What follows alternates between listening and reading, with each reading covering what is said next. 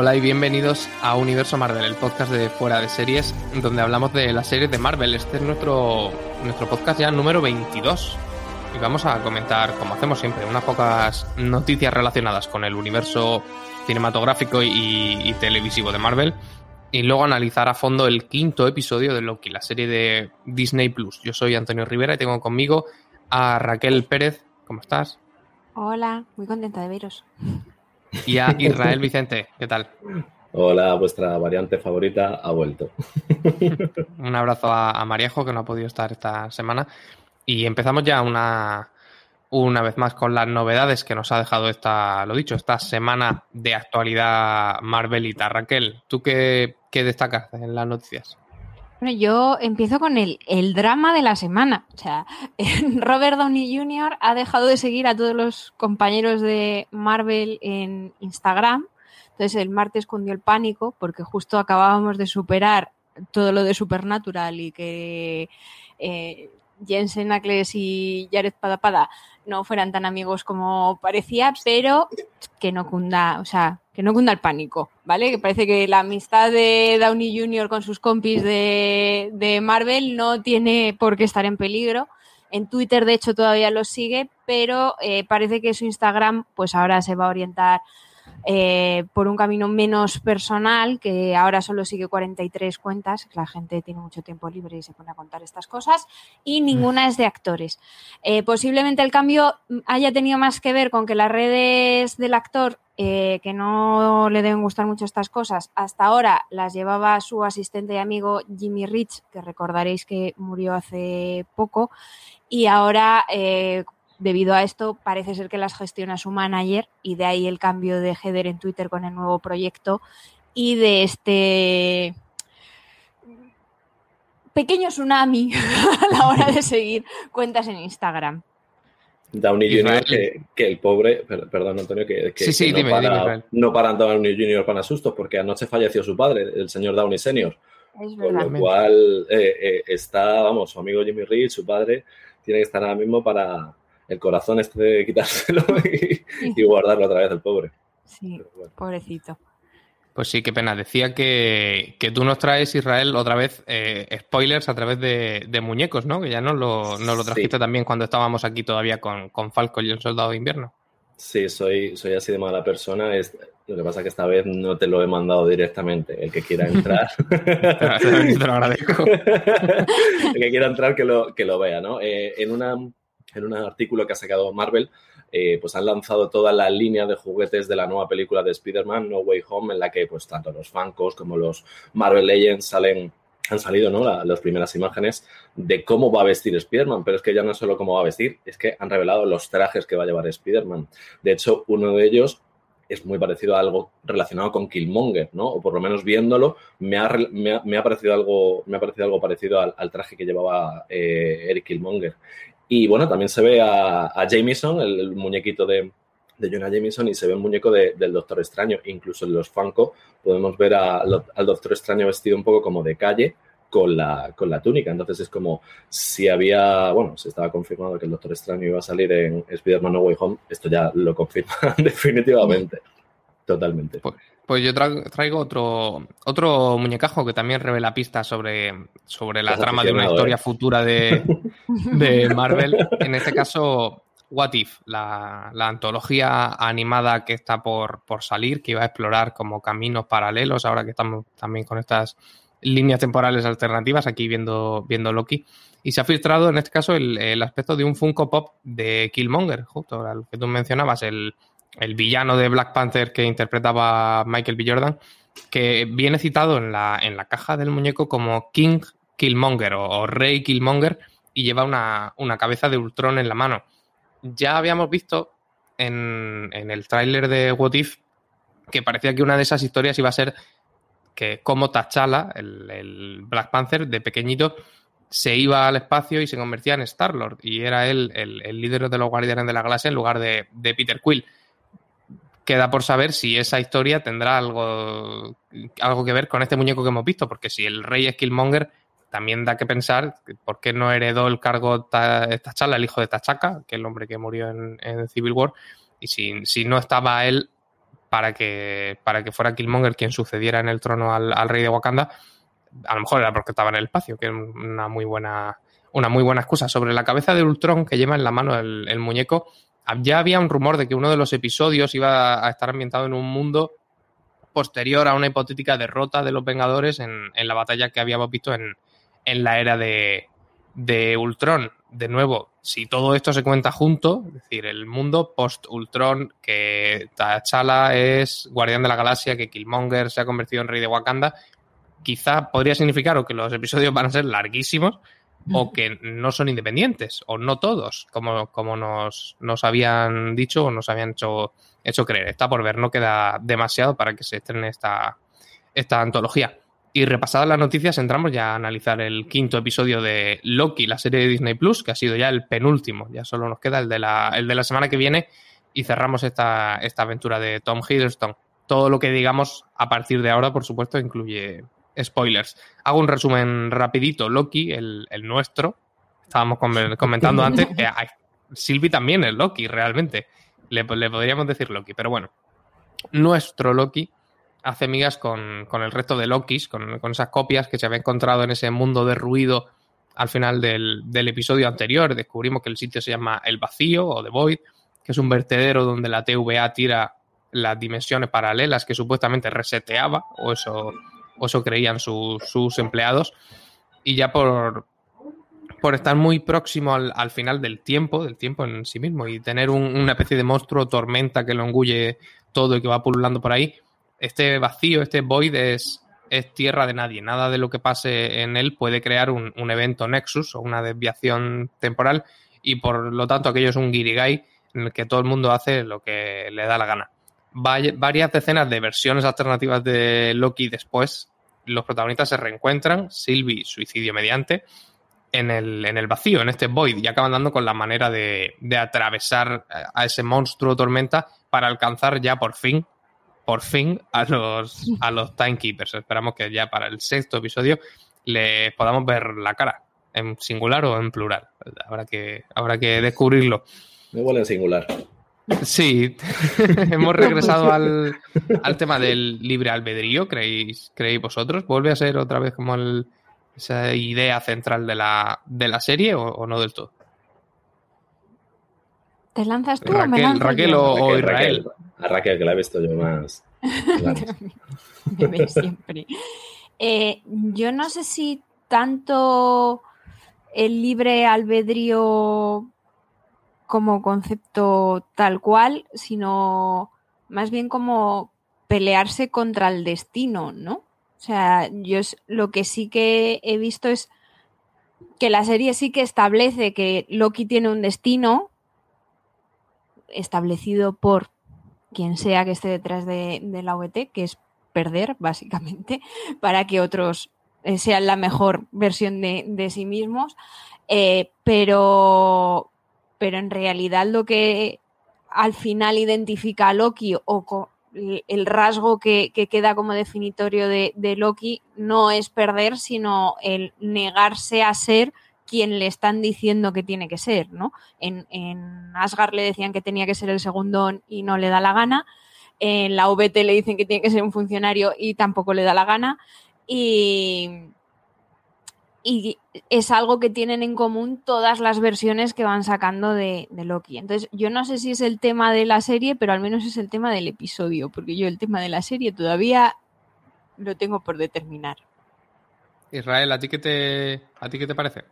Yo fíjate que voy más por, por el, cambio, el cambio en la personalidad de, Loki, cómo eh, va evolucionando él. Y, lo vemos en el, en el Loki, ¿no? En el viejo Loki, como cuando él explica, ¿no? Todo lo que le ha sucedido y demás. Y además luego, cuando escapan de esa reyerta que, tienen, eh, dicen, matamos, asesinamos, apuñalamos, mm, siempre mm, eh, acabamos doblegando a la gente a base de mentiras ¿Pero para qué? Para perder, porque siempre perdemos, ¿no? Y siempre somos así, o sea, pero sí está esa chispa de, cambio en la personalidad, ¿no? De, tener ese pequeño, esa pequeña chispita del, de cambiar, de ser el héroe o de verse reflejado como ese eh, número uno, ¿no? Por delante de, su hermano, de Thor, o de ser, es ser el protagonista. Y yo creo que ahí es un poco lo que, lo que quiere jugar la serie, no tanto al libre albedrío o esas cosas, sino a, experimentar, que veamos el, cambio que se produce en Loki, bien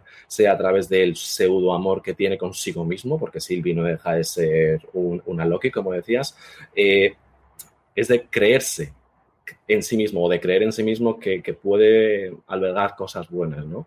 Pese a que haya 400.000 variantes de, de él, incluso en forma de cocodrilo. Yo creo que va por ahí, ¿no? Un poco el cambio de su personalidad, en cómo ese Loki de la película de los Vengadores de 2012 ha hecho ese, ha tenido ese arco de cambio hasta el Loki que vemos eh, que muere a manos de Thanos. Sí, fíjate, yo, yo al principio tuve esperanzas de que la cosa fuera como un poco más metanarrativa. parecía que había pequeños destellos de que el propio Loki se cuestionaba cuál era su papel en las historias de Marvel casi, ¿no? Y por, qué estoy yo aquí si siempre pierdo, haga lo que haga, si, los personajes eran realmente dueños de, sus actos y de sus, y de sus destinos. Y yo por un momento tuve esperanzas de que viéramos Ricky Morty, que él, que es una serie que resuelve todos estos dilemas y todos le dan 800 vueltas al, a lo meta, meta, meta narrativo en un minuto y encima lo, lo desdeñan como un chiste malo y pasan a otra cosa. Y, yo pensaba que esta serie iba a profundizar en eso, pero se ha quedado un poco más en, en, en otras cosas. En el, desarrollo del, personaje, pero a través de la, de la autoparodia sin llegar a, ser tan, tan reflexiva sobre, sobre cómo se construye a, sí misma como narración. Eh, Raquel, no sé si tú eres fan de Doctor Who. Yo que estaba pensando en, en Mariajo y vamos, yo es que no soy nada, no, tengo ni idea de, soy muy, Doctor Who. Fan. Sí, ves... Doctor, Who, Doctor Who 2 abajo o uno arriba. ¿Tú también eres fan, Israel? No, no, por eso digo que tú y yo que somos los, que no y, ah, Raquel es la que sí. Eh, pues Raquel, ¿ves paralelismos entre, entre la serie y, Loki?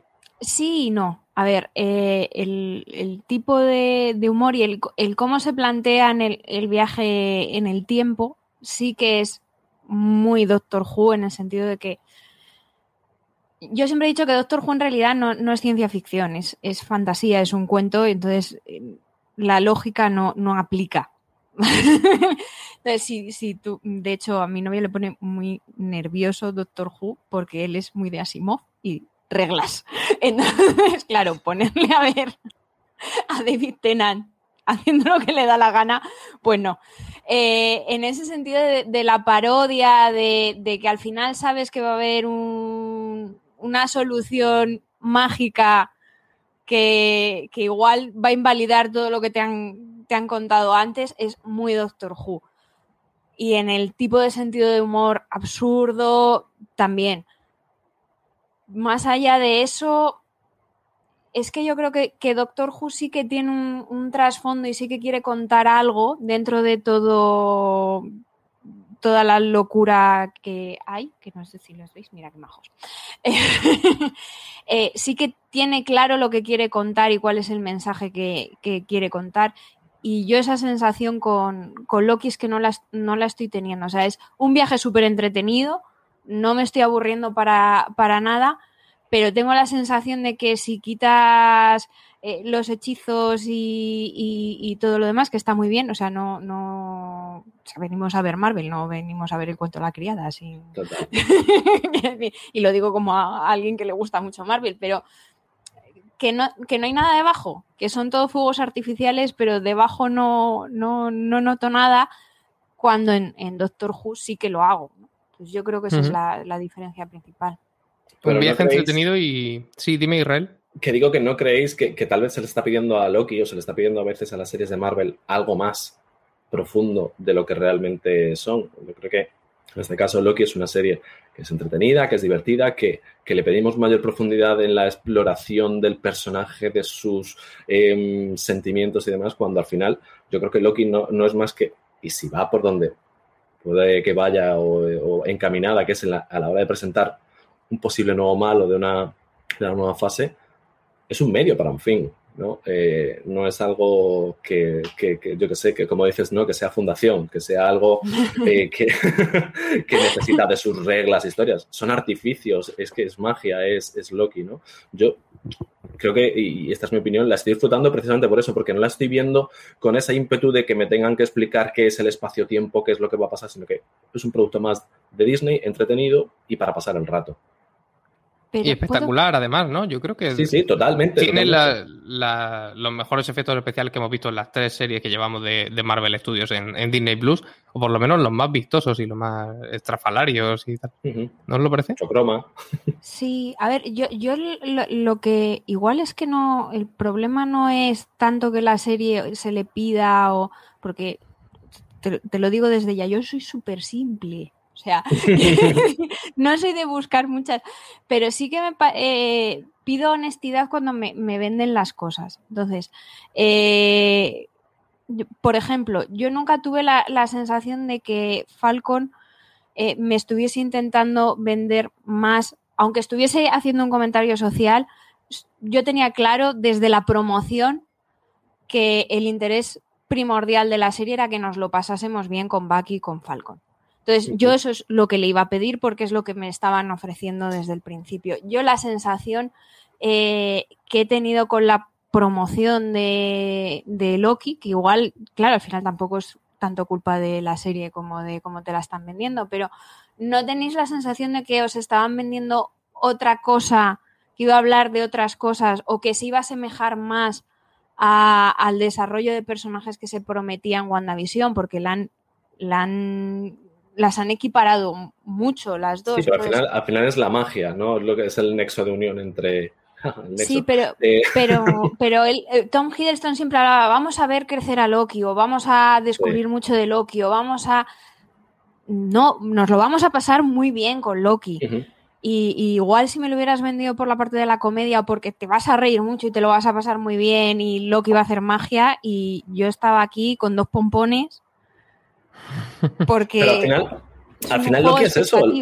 Loki, era Loki es un poco, un poco bufón, o siempre se le ha tenido como el bufón. Además, yo es que cuando hablo de Loki, a veces siempre me viene a la cabeza la máscara, la película, y me viene Jim Carrey porque la máscara que utiliza él o la máscara que, se pone es la de Loki, el dios nórdico de las locuras, de las travesuras y demás. Entonces, yo creo que está un poco más acorde, ¿no? A eso, a esa eh, divertimento del personaje de, de Loki creo que como mito, creo que como más como esa parte eh, entretenida, divertida, no tanto al personaje de Marvel. También es cierto que a diferencia de, por ejemplo, del Soldado de Invierno y, eh, Falcon y el Soldado de Invierno, aquí estamos hablando de Tom Hiddleston. El caché, la persona, el artista, no es Anthony Mackie, no es eh, Sebastian Stan.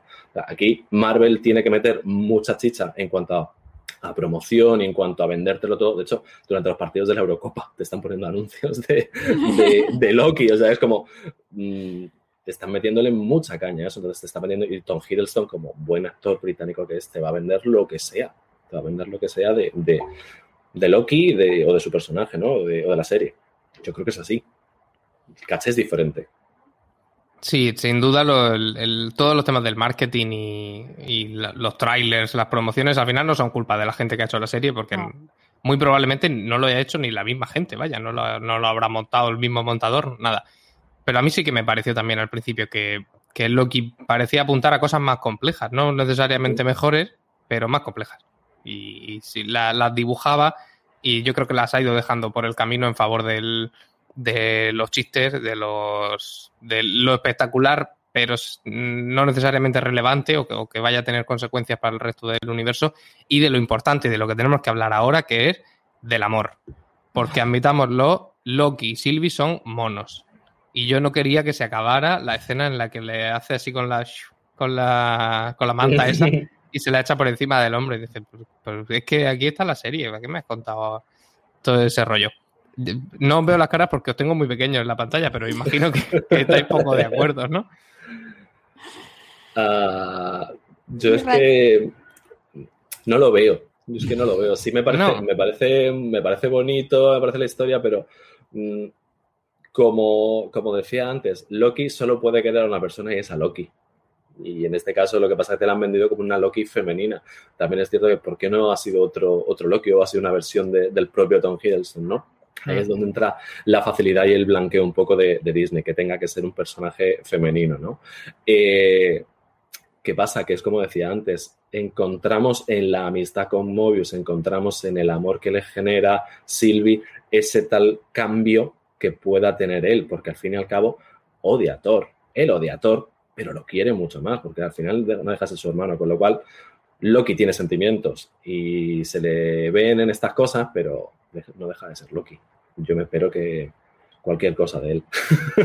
o, que el amor, o que el amor sea por el interés, ¿no? Como, como suele decirse. Raquel, ¿a ti no te, no te convence tampoco? Siento mucho dejarte solo en esto. Eh,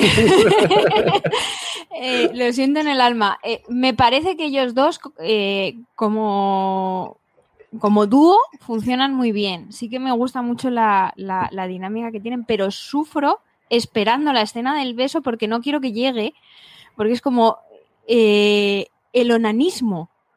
O sea, está muy bien quererse a sí mismo y está muy bien que Loki aprenda a quererse a sí mismo y así me estoy tomando la trama con Sylvie. Pero hay límites para todo en esta vida y enamorarte de ti mismo y que se lo digan a Narciso es un problema. Entonces, em, ya te digo, me, son monos, pero no son monos. O sea, son monos si no, si no sabes nada de, quién es cada uno. Es, que ella en un momento dice, somos el mismo. Si sois el mm. mismo, o sea, Disney, no. prefiero que me lo con Mobius. Claro. Es enamorarte de tu reflejo. Claro, y eso no acaba bien. O sea, una cosa es quererte, que está muy bien y hay que hacerlo y hay que aprender. Loki, está muy bien que aprendas a quererte a ti mismo, pero eh, tampoco hay que pasarse. O sea, al punto medio, de verdad, está Como decía el cordobés, ¿no? Y, en el informal decían quererse uno mismo, a quererse uno mucho, ese cuerpo. Claro. más, o menos un poco así, ¿no? claro, o sea, moderación, moderación. sí, mira, a lo mejor ahí está, ahí está de nuevo lo, que hablábamos de que no, por, no siendo necesariamente mala, ha, ha, resultado una serie blandita o que trata las cosas con un poco con pinzas. Y es, fíjate, eh, incluso entrando en el tema de que Loki solo se puede enamorar de sí mismo y que se ha enamorado de alguien que es él en otra dimensión, es cierto que han hecho a Sylvie lo suficientemente diferente, además de hacerla mujer, como muy bien ha apuntado Israel, lo suficientemente distinta, tiene otra personalidad, eh, tiene otra forma de hablar, no es tan incisiva, que tiene él. Tiene la ni tan agresiva, claro. Eh, es mejor en unas cosas, peor en otras, pero lo suficientemente distinta para que no fuera siniestro, supongo, o, rarito, y para que la gente tonta como yo picara y dijera, ay, que que se quieran, aunque sean la misma persona. Yo creo que en el fondo es como enamorarte, enamorarte de esa imagen idealizada que tienes de ti mismo, de quiero ser más valiente o quiero ser y hacer esto, ¿no? Yo creo que Sylvie también representa un poco esa parte que no vemos de, de nuestro Loki, ¿no? Eh, que es hecha para adelante. Ella es muy adelante, cosa que el otro al final te va a engañar y te va a hacer. Yo creo que es eso lo que, lo que los diferencia al final, un poco lo que, lo que nos están vendiendo, ¿no? Enamorarte de tu, de tu, de tu yo perfecto, o de enamorarte de, la imagen que, representas o que, te, que, proyectas de ti mismo, ¿no? Que tú crees que proyectas. Hablando de, de Lokis alternativos, hemos visto bastantes. Eh, ¿Habéis tenido un favorito? Algunos no nos ha dado tiempo, o yo creo por lo menos, a, cogerle mucho cariño, porque han pasado prácticamente un par de segundos por la pantalla y ya está. Pero habéis decidido.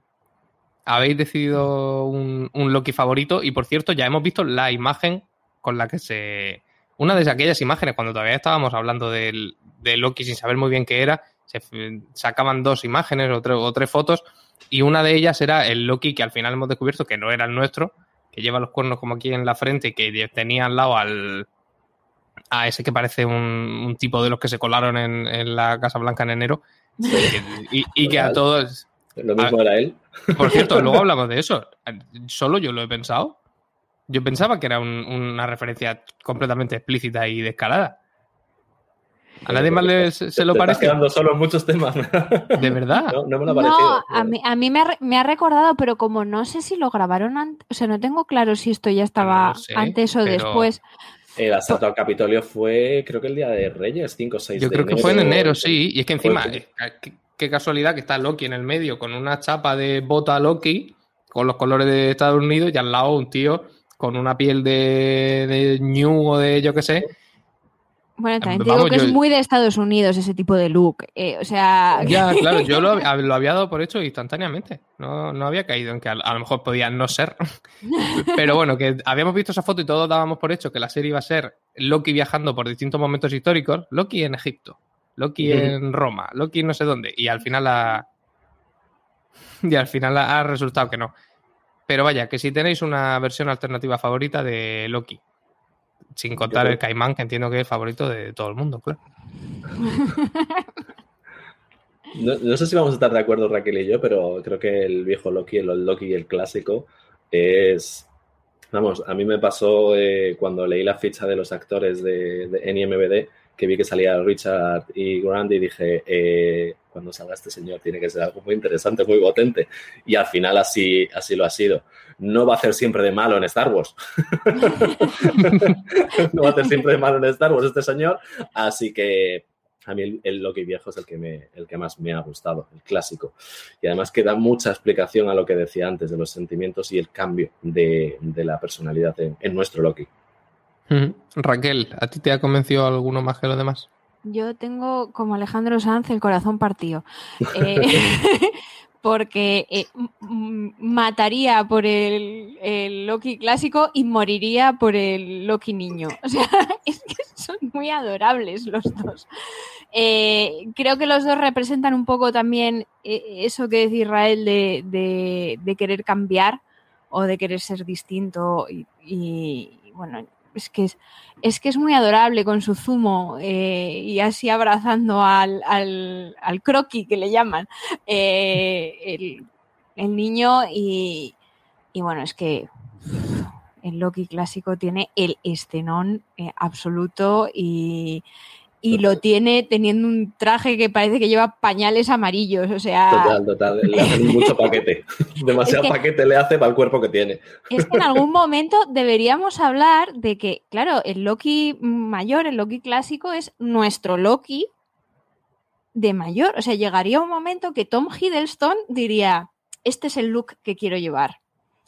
Es, es- es- estas mallas y este pañal amarillo es lo que quiero ponerme para pasar mi vejez.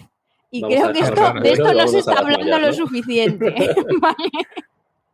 Como con una la cosa película de, de Star Wars, ¿no? Que, la que las que se han hecho después, que se supone que se ambientan no sé cuántos Sí. cientos de años antes, tienen naves espaciales de verdad y, y las que son después son de cartón. Pues el- un poco así. Por el es por el cambio climático, necesitan ropas más frescas. Yo me quedo también que con el. Dime, Israel. perdón. No, que quería decir que sobre los Lokis, que una de las cosas que más me ha gustado es que todos los que interpretan a un Loki eh, son británicos. Son todos británicos. Eh, por no perder Eh, ese... Sí, El clásico también es. Es que a mí me. es, me nacido en Sudáfrica, es nacido en Sudáfrica, Sí. eh, pero es británico. ah, a mí me dio la sensación de que se, se le escapaba un poco el acento a veces como si no lo fuera y lo estuviera fingiendo. Pero vaya, Sí, es de una colonia de, de- de Sudáfrica, lo, lo he estado mirando. Mm. No te puedo reproducir el nombre porque no, no sería capaz, No, tampoco. pero lo, lo- lo he Tenemos visto, límites. Incluso de Obia Oparei, que es el que sale en Juego de. Tronos y sale... eh, el caimán también es británico. Pre- Pregunta Es Quique un- por aquí. Sí. Es, es, eh, sí, depende si le dices alligator o le dices crocodile, ¿no? y, y de Obvio Aparey también, el que sale en Juego de Tronos y en, y en Moulin Rouge, es, es también británico. Y el- incluso el chaval, el Kid Loki. Pues yo, fíjate, me quedo con, con este último que decías, con Kid Loki. Me ha parecido un, un chaval bastante gracioso y con potencial para futuras historias. Y ya no hace falta que lo comentemos otra vez, porque yo creo que ya lo hemos comentado aquí bastantes veces, pero se van sumando integrantes de esos jóvenes vengadores de los cómics que parece que en algún momento podríamos llegar a ver en la pantalla, porque tenemos a los hijos de, de Bruja Escarlata, a la... ¿Quién era? La, la aprendiz de Ojo de Halcón que veremos en la serie de, de Ujú. Hawkeye también. La hija de Atman está también. Patriota Sí, que salió el sobrino, de, es el nieto de, de Isaiah, de, de de Falcon y Winter Soldier también. también. Pues ya tenemos prácticamente la, alineación, la alineación completa. como quien no quiere la cosa, nos los están colando y bueno, en algún momento habrá película o algo con ellos. Posible que en, que en el futuro lo veamos. Hacemos una pequeña pausa y volvemos. Llega ahora la parte del podcast en la que nos quedamos cada uno con un momento favorito del, de este quinto episodio de Loki, que, que, hemos visto ya será el penúltimo momento favorito de Loki con el que nos, nos quedemos en este podcast. Raquel, ¿empiezas tú? Empiezo yo. Y aunque vendería, como he dicho, mi alma por el Loki clásico, me voy a quedar eh, con la escena de todos los Lokis traicionándose los unos a los otros, eh, con el caos eh, consiguiente, porque aparte de que me, he reído mucho con esa escena, se les ha ido mucho la, la cabeza, parece que viene de primeras, ¿no? A confirmar el miedo de que tienen nuestro Loki y el, el, Loki clásico de que no van a poder cambiar, ¿no? Que están condenados a hacer este tipo de planes y a traicionar a la gente una y otra vez. Y luego eh, esta escena me parece que vuelve mucho más potente el mensaje posterior de Mobius, de puedes cambiar y todo lo que deviene después porque claro, es que les hemos visto eh, siendo lo más Loki que se, que se puede ser, ¿no? Era Loki traicionando Lokis en cadena. Sí. Raquel, ¿cuál? Digo, uy, Raquel, Israel, perdona. ¿Cuál es tu, tu momento favorito? Por cierto, Richard y Grant, que lo, lo he mirado antes, de Suazilandia es. Suazilandia. Sí, pero mira, mira el pueblo, mira el pueblo, Suazilandia es el estado. Sí, sí, es, el pueblo es en, en En Babane. como Mbappé. Ojo, Suazilandia no te parecía suficientemente concreto, tampoco está mal, ¿no? no, me, quiero el, pueblo y la, calle en la que nació. vamos en el Zoom. Soy así, soy así. Em, fíjate que ahora que estabas hablando, Raquel, de lo de los Loki y, cómo al final se le ve, ¿no? La cara de, nuestro Loki, el protagonista, cómo va poniendo esas caras de madre mía, la que está liando todo el mundo por aquí, y se va dando un poco cuenta. Yo creo que en el fondo eso le convierte en el Loki superior, en el Loki que es capaz de cambiar. Cosa que los demás no hacen, ¿no? Y el que está siempre con esa idea de yo soy el Loki superior, claro, yo soy el Loki superior. El hecho de que pueda cambiar, yo creo que sí que le convierte en ese Loki superior, ¿no? Pero vamos, con, el que me quedo yo y con el momento que me quedo yo es con ese old Loki, con el viejo Loki sincerándose ante el resto de, eso, de, de, cómo volvió a ser el cobarde que siempre ha sido Loki en el momento en el que Thanos lo, lo mata en vez de apuñalarlo. Bueno, que al final lo apuñala, pero es una eh, proyección de sí mismo, como dice, tan perfecta que, nadie se percató y él se, se, queda hecho así como una piedra hasta que se queda, bueno, viviendo, viviendo solo, ¿no?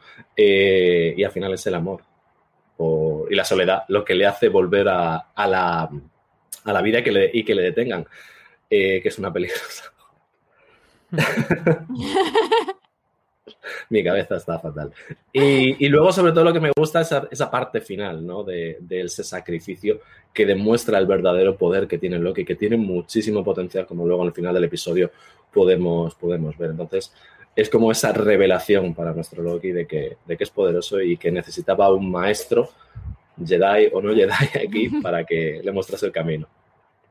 Pues yo me quedo con, Mobius abrazando a, a Loki con esa con esa despedida y sobre todo con el, con el detalle de que el Mobius, el personaje de Owen Wilson, mientras abraza a un Loki, le susurra al otro, a, Sylvie, que ella es su favorita de, todos los, Loki que el pobrecillo ha tenido la mala suerte de, conocer, que para, todos los operarios de la TVA que tiene que haber, que, que le toque a él mismo sufrir no a uno, sino a dos Loki distintos, ya es un es una cruz importante. Me quedo con lo majo que es este señor y de nuevo, como hablábamos antes, con, los recursos facilones con los que la serie nos está colando determinadas cosas y resolviendo amistades que han surgido en 25 minutos.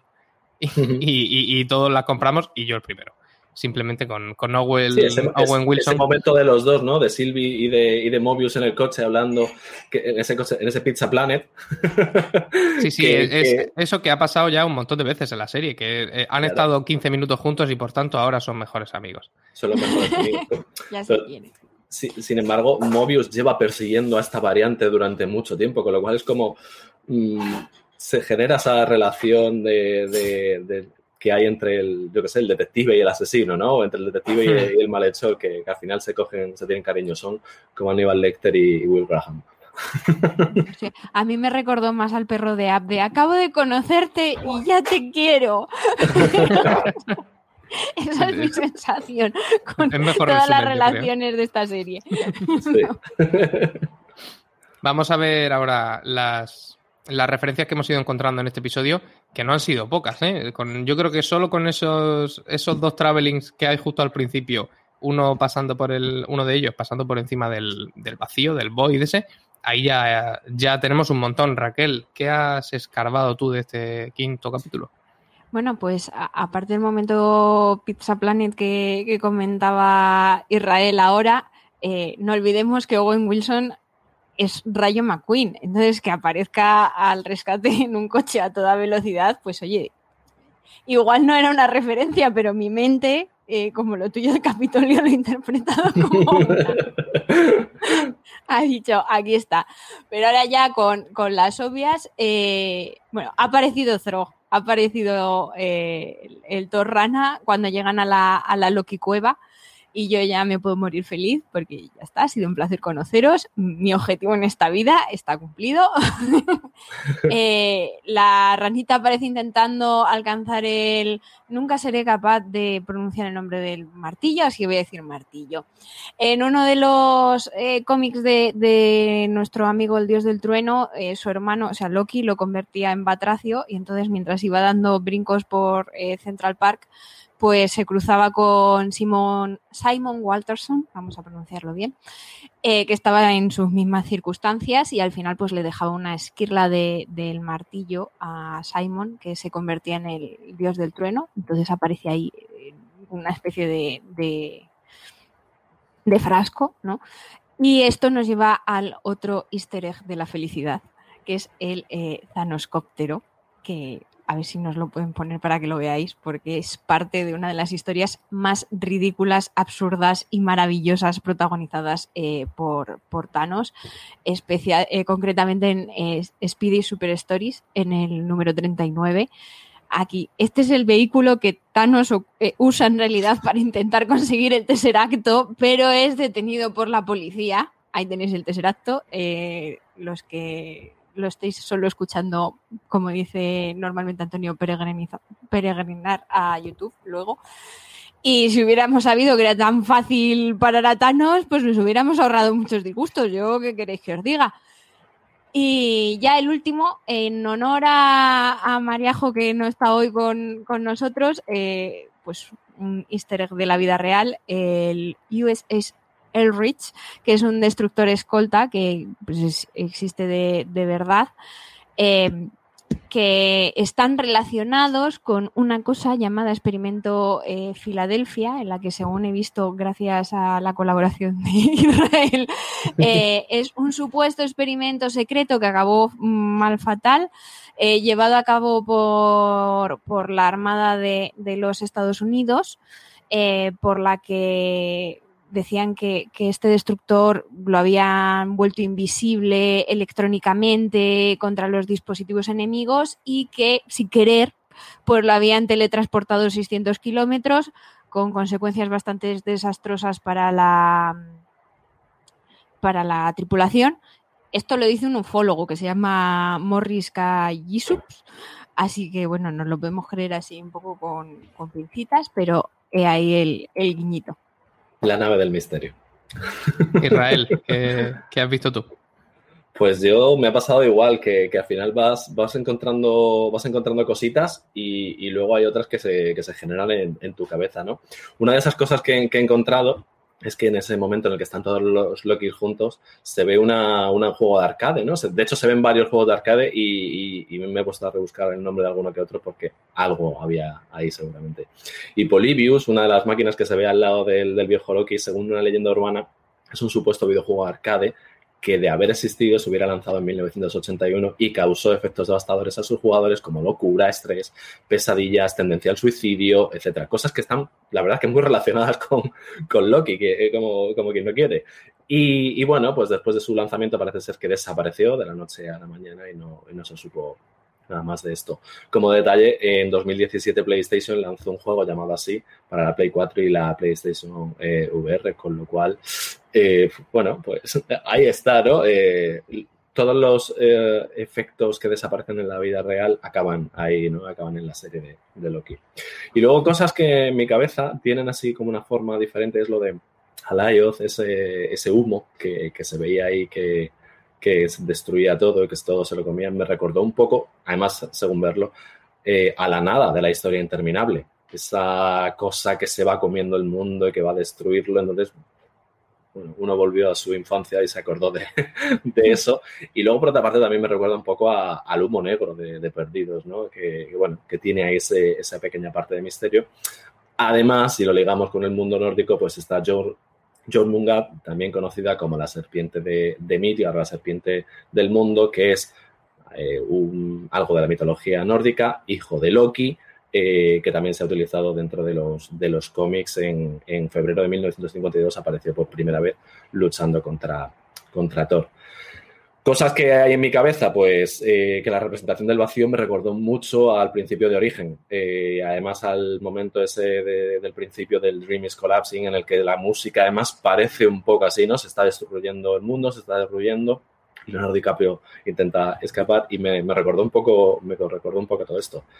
Y luego, pues, lo del, lo del color morado que hay en, en todo el vacío y en la serpiente, pues ya lo dijo Raquel la semana pasada, me lanzó a mí la chinita, me lanzó a mí la chinita, pero creo que en el fondo todos estamos más o menos de acuerdo en que ese color morado puede representar a Kang, que esa imagen de la corte de la Time Variance Authority se parece demasiado al actor que va a interpretar a Kang, con lo cual mm, no quiero tirar de mefistofobia, pero, creo que todos los caminos de Off, esto camino de baldosas de Loki, lleva un poquito a, Kang o a la posibilidad de, que sea Kang. Además que el actor ya salió en territorio Lovecraft junto a Wumi Mosaku, que es la que interpreta a la cazadora B15, con lo cual, no sé, yo tengo ahí ese palpito.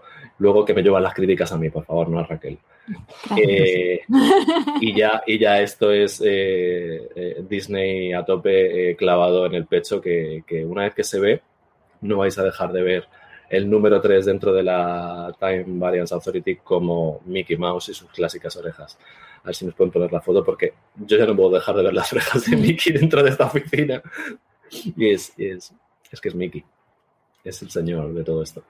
Dentro de la oficina y en cualquier lado, claro, ya es una maldición que se aplica a todos los treses del, mundo. ¿Y si fuese Mickey el que está detrás de todo esto? Hombre, pues Mickey, Mickey es un poco chungo en realidad si lo piensas. bueno, pues yo traigo yo traigo también algunas referencias. Ya, por suerte son pocas porque es que este episodio es una locura de, de huevos de Pascua escondidos en ese, en ese vacío. Además del, del Thanoscóptero, del que hablaba Raquel, que por cierto aparece en el cómic que tú decías por primera vez, pero luego volvió a aparecer en un cómic de Deadpool de hace muy poco, de, Masacre. De hecho, la viñeta que hemos puesto me parece que es de ese, de ese cómic que recomiendo a todo el mundo, porque si, ya es absurda de por sí la situación, imagínate a Deadpool y a sus rupturas de la cuarta pared por ahí en medio preguntándole a Thanos, ¿pero qué hace montado en un helicóptero, tío? ¿Qué, ¿Qué, se te ha pasado por la cabeza? Pues además de ese Thanos Costero, hemos visto varadas allí en, el, en ese páramo del, vacío también la nave de Ronan, el acusador, aquel malo Kree de los Guardianes de la Galaxia. Y el artefacto volador en el que eh, Cráneo Rojo intentaba escapar de, de, Capitán América en la primera peli. También una cabeza tapada con una especie de sábana así puesta sobre los ojos, que podría ser la del Tribunal Viviente, una entidad que como que salvaguarda el equilibrio del, del multiverso, que ya parece que viene muy al caso. Una cabeza de chaqueta amarilla, el, bueno, el, casco, no sabemos si la cabeza estaba dentro o no. El, villano de Ant-Man, además, a un, a un tamaño muy grande, que, tenía esta, esta cualidad, el, villano de, de, la película con Paul Rudd. Hemos visto la Torre Vengadores. Yo no sé si a vosotros os sonaba haber visto el contorno de la, de la Torre Stark, pero en este episodio, que nos han dado un plano un poco más cercano, hemos descubierto que no pone la, A de Avengers, sino Queng, la palabra Queng, Q-E-N-G. parece la Torre de los Vengadores, pero no lo es, porque en cierto momento en los cómics Tony Stark le vendió el edificio a una empresa que se llamaba Sequeng y que era propiedad de un tal Nathaniel Richards que luego resultó ser, redoble tambores, Kang, el conquistador. O sea que vamos, vamos enfilados. Y ya una, una Morado última... botella. Reclamaciones a... Una, última muy graciosa. Por cierto, ese, esa cámara que atraviesa la Tierra cuando están bajando al cuartel general, bueno, como lo queráis llamar de los Lokis, me pareció una intrarreferencia al momento en el que en, la, en una de las intros animadas de Bruja Escarlata y Visión veíamos también la Tierra que había como entre el sótano y, y el primer piso de la casa de, de esta gente y estaba ahí el, el casco del segador, que me parece que lo habían matado los cómics y demás. Pues en ese, en esa, en ese plano extraño en el que vemos también al torrana, el martillo y demás, hay cartones de zumo y bandejas de, de la cafetería de la, de la TVA y me pareció graciosísimo porque si están ahí se da por hecho que esta gente pensando como pensaban que con los palitos lo que hacían era desintegrar la materia y no mandarla a otra realidad, seguramente se le ocurrirían que en vez de levantarse y echar el viaje hasta la papelera, traía más cuenta pincharle al, zumo que te acababas de beber con, el, con ese bastón y desintegrarlo y una cosa es que te ahorrabas. Que es un... La vaguería. Sí, sí, environmental friendly total. Hacemos otra pequeña pausa y, volvemos. Nos queda ya por último repasar las teorías que tenemos de cara al, sexto y último episodio de Loki, que recordamos que se estrena en, en Disney Plus la semana que viene. Podemos lanzar algunas eh, cada uno, pero Raquel acaba de publicar en fuera de series.com un, un artículo hablando precisamente de qué podemos esperar de, en términos de revelaciones que te dejan la mandíbula en el suelo de este último episodio de Loki. Así que si te parece bien la emboscada, empiezas tú. Reclamaciones de Raquel, por favor. Sí, y nos cuentas qué, crees que, va a pasar la semana que viene. Cuánto te quiero y te aprecio, Antonio. Eh... No, a ver, eh, he lanzado acusaciones así como muy... Como Ronan. Sí. el, el, bueno, Kang, que esto para Israel, yo ese se lo dejo a Israel. Eh, otros que, sospecho y que no soy la única, creo, eh, es después de ver ese castillo del, del final, a mí me recordó mucho al castillo de cierto señor que vive en Latveria, eh, que también tiene cierta querencia por el color morado y por el color verde, eh, que es eh, Víctor Bondum, mm, mi querido Doctor Muerte. Es que a mí me encanta, me parece divertidísimo. Entonces, no sé si es que le estará alquilando el piso al, villano de, de verdad o, o que, oye, igual nos empiezan a introducir eh, pinceladitas de, de, los cuatro fantásticos ahora que ya sabemos que, que están aquí. Y, y luego mi, mi, teoría loca, porque no sospecho de, o sea, no, no me fío de la galleta, ¿vale? Entonces yo creo que mis min, Minutes está metida en esto de alguna manera, e, es una turbia, es una turbia. Yo no me te, voy a, te, voy a, alimentar esa teoría de mis Minutes, si te das cuenta en la torre, el final de la torre, es de color naranja, al igual que los palos que utilizan para desintegrar y se ve una luz naranja como Miss Smith.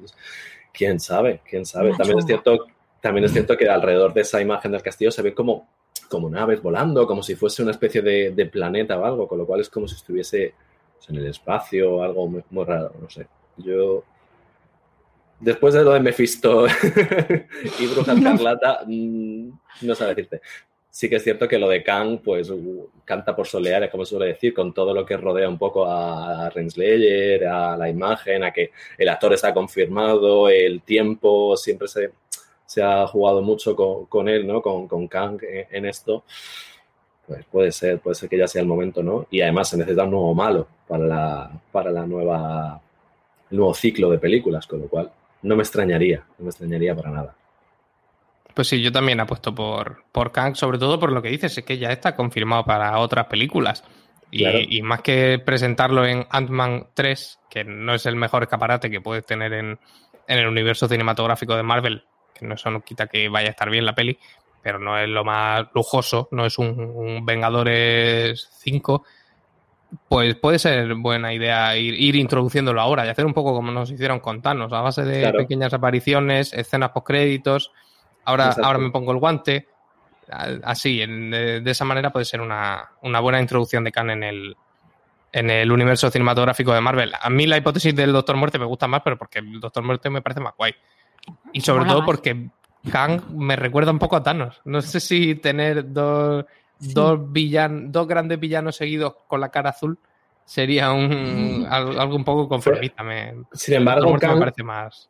Kang, eh, introducir a Kang en, la, en, la, en, la nueva, en las nuevas películas supone poder viajar en el tiempo. Entonces eso significa poder rescatar eh, a actores que ya no están, tipo Downey Jr. o, Capitán América, para que hagan interpretaciones en otros, digamos, espacio-tiempos, en otros momentos, con lo cual no sería descabellado, ¿no? Que los recuperaran para, películas, ¿no? Y que volvieran a aparecer. Porque esa posibilidad existe. No estaría mal, pero tampoco podemos olvidarnos de que puede ser otro Loki, porque otra cosa no, pero Lokis tenemos aquí para dar y regalar y, aún así nos sobran. El Loki superior, ¿no? Este sería el Loki superior. El Loki superior, el, el, Loki, el Loki ciclista, el Loki malo, claro. el del mayor. que fuese el Loki ciclista. Por favor, sí.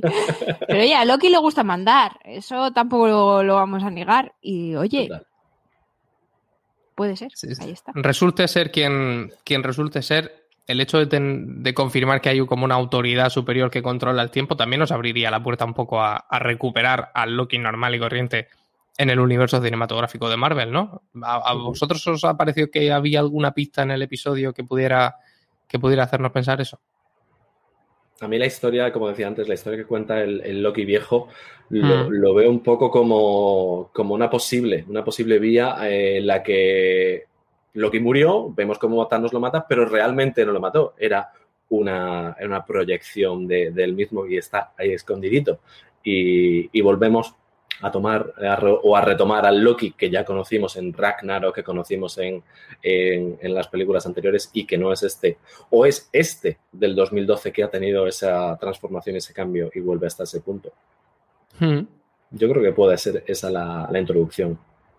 Raquel, ¿tú te mojas o, prefieres...? Yo quiero ya quedarme con un Loki y que me dejen de manera. que elijan uno y se queden con ese. Adoptaunloki.com No pido más. pues antes de llegar al final del programa, vamos a ver qué nos han, qué nos han dejado los oyentes en el buzón durante esta semana. Marta Aguera en YouTube nos decía que le había volado la cabeza ese, el episodio no sabemos si lo puso después de, ver este quinto episodio, pero entendemos que se refería al, anterior, al cuarto, sí, porque dice sobre todo cuando han borrado a, Mobius. Ella dice que espera también que metan a Kang, o por lo menos que tenga, que tenga algo de coherencia esa figura, ese mago de Oz al que descubran moviendo los hilos y es de mi equipo. Dice que siempre escena post créditos, por favor. Yo estaba un poco decepcionado con, con que no hubiera escena post créditos en este en este penúltimo episodio y si lo hubiera en el cuarto, que me parece un, un despropósito, un atropello. Raquel, ¿tienes algún, algún mensaje más por ahí? Pues eh, Víctor Manuel Mucientes nos ha, nos ha, vuelto a escribir para decirnos que está de acuerdo con nosotros en, en esa teoría que comentábamos de que todo vale ya con, con, estas líneas temporales y que ahora que hemos descubierto que los guardianes son un fraude, pues pues lo mismo nos dicen que nada de lo que hemos visto anteriormente eh, sirve. Eh, dice que es un poco trabalenguas, pero te hemos entendido perfectamente, en Evox nos dejaba también un último comentario Mark Vizcarro, hablando de que para él el último, el capítulo anterior y, este tenían todo el sentido. Aquí, de acuerdo, de nuevo, quiero decir, eh, yo pienso que se refiere al cuarto y al quinto que acabamos de ver porque le parecía que, desarrolla la relación entre, entre ambos Lokis. También puede aplicarse al, tercero y al cuarto, que era la Mentis, ese, ese episodio que nosotros dijimos que parecía un poco. No, la Mentis fue el tercero, perdón. El cuarto fue el del evento, el del evento Nexus, eso. Entre la Mentis y, el evento Nexus. Al principio nos había parecido que eh, estaba un poco fuera de lugar, era una especie de episodio botella raro, y que luego en contexto con el episodio siguiente ya, ya quedó un poco mejor, mejor desarrollado. Pues al resto de oyentes, recordaros que podéis dejar vuestros mensajes y os animamos a que, a que nos a que lo hagáis, porque ya el, el siguiente podcast será en el que tratemos el sexto y último episodio de, de Loki. Podéis dejarnos, lo dicho, esos, esos mensajitos que nos queráis hacer llegar a través de redes sociales con el usuario arroba fuera de series y el hashtag Universo Marvel en las cajas de comentarios de cualquier reproductor de podcast o de YouTube o Facebook Watch o donde sea que nos estéis viendo o escuchando. Y por correo electrónico a la dirección universomarvel arroba fuera de series.com. Además de, por supuesto, charlar con nosotros los jueves, como han hecho aquí algunos oyentes durante la emisión en directo del podcast. Ahora sí, Raquel, muchas gracias. Nada, a vosotros. Hasta la semana Israel, que viene. muchas gracias. Hasta luego y si no nos vemos la semana que viene, las piedras se las tiréis a Raquel por lo de Kang. ¡Ah! Traición. Soy un Loki. Nafset, ya está todo.